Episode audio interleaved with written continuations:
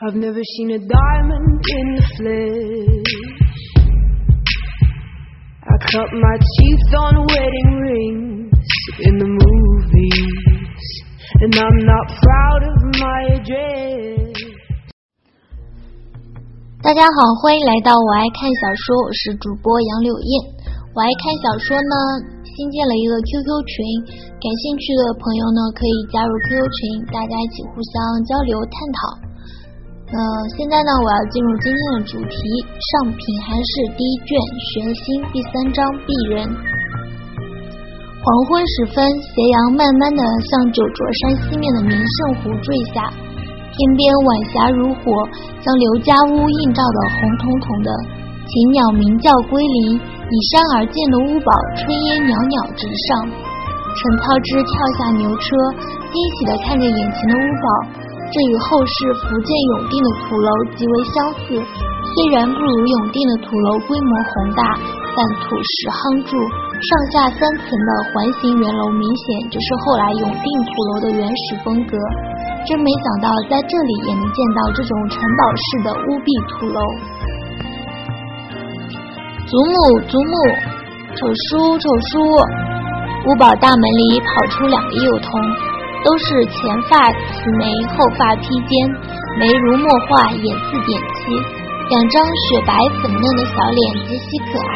这是陈操之三年前去世的兄长陈庆之留下的一对儿女，男孩陈宗之八岁，女孩陈润儿六岁。宗之和润儿的母亲是钱塘大族丁氏的女郎，闺名丁幼薇。陈庆之去世后，丁幼薇就被丁氏族人强行带回钱塘，逼令丁幼薇改嫁。丑书骗润儿，早晨出去说很快就回来的，害得润儿等了一天。哼，润儿不喜欢丑书了。六岁的润儿眉黑眼亮，皮肤雪白，好似瓷娃娃一般，左狭有个小酒窝。粉嘟嘟的脸蛋，笑起来很有点小迷人。八岁的陈宗之小大人似的帮腔道：“对，丑叔骗人，丑叔言而无信。”陈母李氏看着这双小鄙人，笑呵呵的笑道：“你丑叔没骗你们，他给你们买饼去了。”说着，从包袱里取出两个甜饼，宗之和润儿一人一个，这是林雨赐的佛蛋饼。就算陈操之没有前世今生灵魂融合的子意，看到这样可爱的小孩都会心生欢喜，蹲下身子去捏侄儿侄女的脸蛋，这是他的习惯。看到婴儿肥的可爱小孩就想去捏脸蛋，说道：“宗之润儿，看我腰间的小鱼袋里有什么？”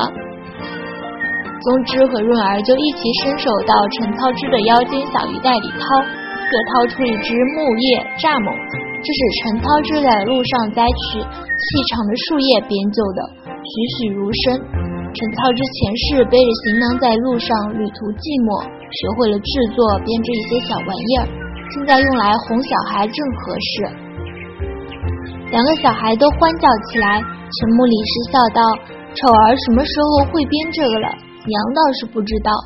陈操知道，孩儿还有很多本事，娘慢慢就会知道了。”陈母李氏慈和的笑了笑，虽然觉得儿子言行与往日有些不同，但这种不同，每个做母亲的都会欢喜，只会以为儿子长大了，心智活泛了，哪里会疑心到别的？屋堡内走出一个身形瘦削的老者，向陈母李氏施礼道：“弟父回来了，愚兄有事要与弟父商议，另两位族中长辈已在有序堂等候。”这老者是陈操之的堂伯父陈贤，目前陈家屋最年长的男子，也可以说是钱塘陈氏的族长。早些年做过钱塘县主簿，但自从陈操之的父亲陈素和兄长陈庆之先后去世，陈贤随即被排挤回乡。目前钱塘陈氏连九品小吏都没有一个，家族衰微之势明显。陈母李氏虽感疲惫，但也知族中肯定有大事，应道：“劳大伯稍后，老妇即来。”陈操之牵着宗之和润儿的手走进屋堡大门，仔细打量屋堡的一切。建这种屋堡，就是为了在乱世中求生存。土石夯筑的外墙具有相当强的防御能力，它那门板足有半尺厚，材质是坚硬的青岗木。整座屋堡直径大约四五十米，高约九米，上下三层，有一百多个房间。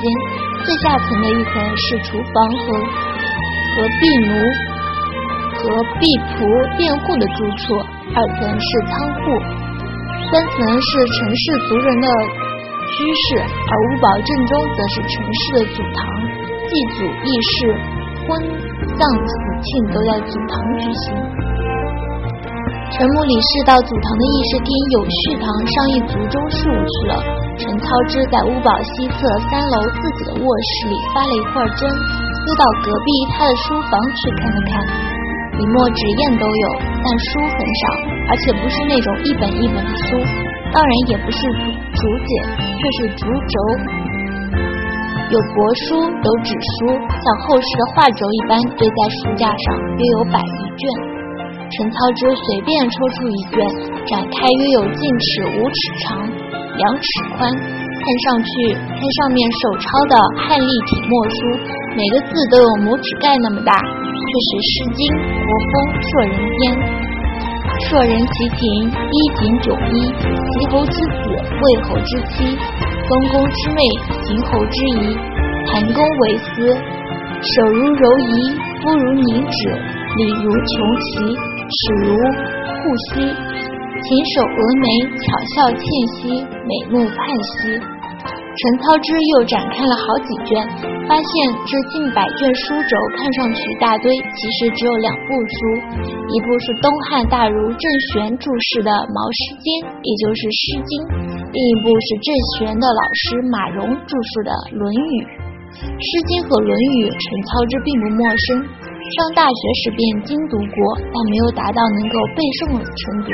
而此时脑海里略一回想，竟发觉自己对这两本书几乎能倒背如流。这应该是记忆融合的结果。看来这少年虽然不够聪慧颖悟，但很用功，记忆力也很强。忽听楼下的润儿大哭起来，边哭边喊：“丑叔，丑叔，快来！祖母哭了！”陈操之已经放下书轴，快步下楼，心道：“娘怎么哭了？娘不是在祖堂议事吗？莫非是族人欺我孤儿寡母？”陈操之俊美的容颜含着一层冰霜冷峭，来到屋堡中心的陈氏祖堂前，见一个蓝衫老头正不耐烦地吩咐来福的妻子曾玉环：“赶快把这女娃带走！祖堂议事带孩童来干什么？妇道人家就是啰嗦。”若儿哭道。你欺负润儿的母亲，你是恶人！见到陈操之，大哭着跑来。陈操之牵着润儿的小手，正是蓝山老头的那双三角眼，说道：“六伯父好大的威风，只会冲着小孩子发嘛。”这老头也是陈操之的堂伯父，名叫陈满。没想到这么个尚未成年、一向温顺的堂侄，敢这么对他说话。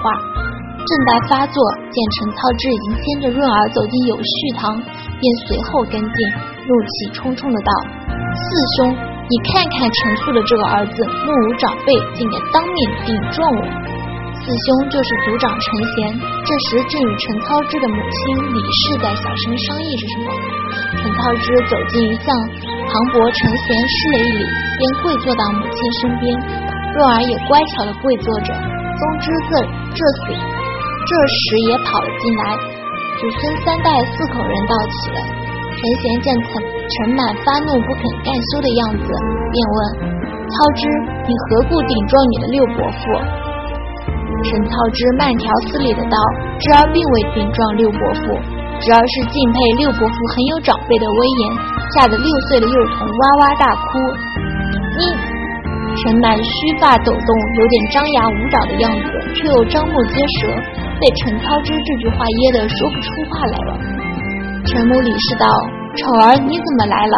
快让宗宗之和润儿回去。”陈操之见母亲霞冰有眼泪，说道：“娘，孩儿今年十五岁了，按禁律，明年就将是成年人，家里的事还要可以为娘分忧了。”陈满总算缓过劲来了，大声的道：“很好，陈操之，你也知道明年就要成人是吧？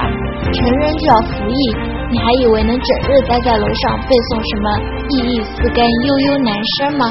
你要明白，你不是氏族子弟。陈操之没理睬这个莫名其妙的六伯父，问陈贤道：“四伯父，族中有何大事？我娘为何落泪？”陈贤微现尴尬之色，咳嗽一声道：“操之，你知道这事也好。”你是西楼即将成年的男丁，这事儿你可以与你娘商议一番决定。聚居在宝屋的陈氏后人分四大支系，陈操之的父亲是其中一支，因为一直住在屋堡西侧，族人就以西楼相称呼。其他的还有东楼、南楼和北楼三支，都是五福之内的血缘宗族。陈贤是南楼的，陈满是北楼的。至于东楼，因为这一代没有男丁，可以说是断嗣了。陈贤便过继了一个儿子给东楼为嗣，让东楼这一支延续下去。钱塘陈氏人丁不旺，男子夭寿的多。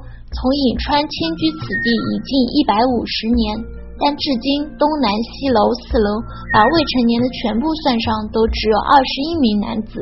西楼就只有陈操之、陈宗之叔侄二人。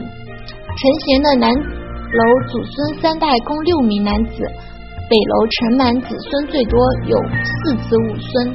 只听族长陈贤说道：“操之，县上一年一度的剪辑和评定户品将于七月间开启。我现在已不是县上的主簿，而且自如兄庆之去世后，我钱塘陈氏已经没有任何在任的官员。禁律规定，第九品官员可占四十顷。”你父兄共留下二十顷薄田，二十顷就是两千亩。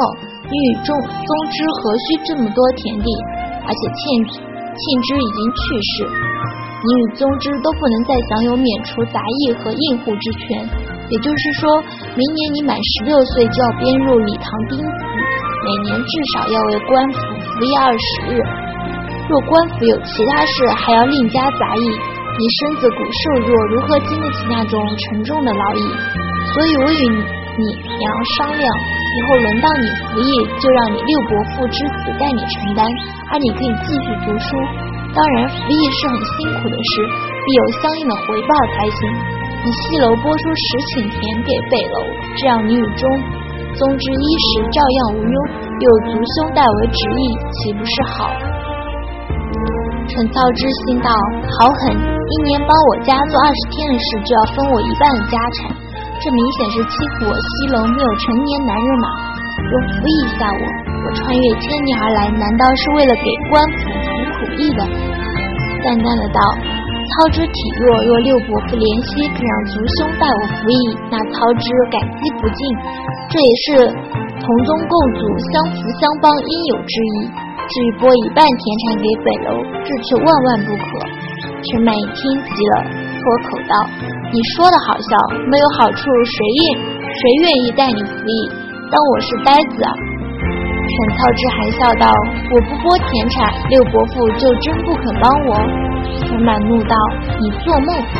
陈操之问陈贤：“四伯父也不肯帮我？”陈贤道。操之，你既要开门立户，那总得自己承担赋税和杂杂役。伯父可以帮你一年两年，不能帮你一辈子。陈操之点点头，从容道：“四伯父说的对，人总要靠自己。操之还有一年半，满十六岁，到时候西楼一应差事自有操之承担。”陈满在一边冷笑道：“说的轻松，到时吃不得苦，莫要哭爹喊娘。”陈母李氏含泪道：“丑儿，你自幼多病，如何能吃苦受累？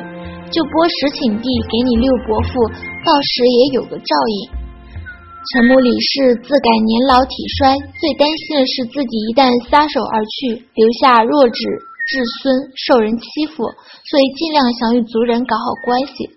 陈操知道，娘父兄留下的田产如何能在我手里散去？娘不用担心，而阴沉的过来，而已经长大了。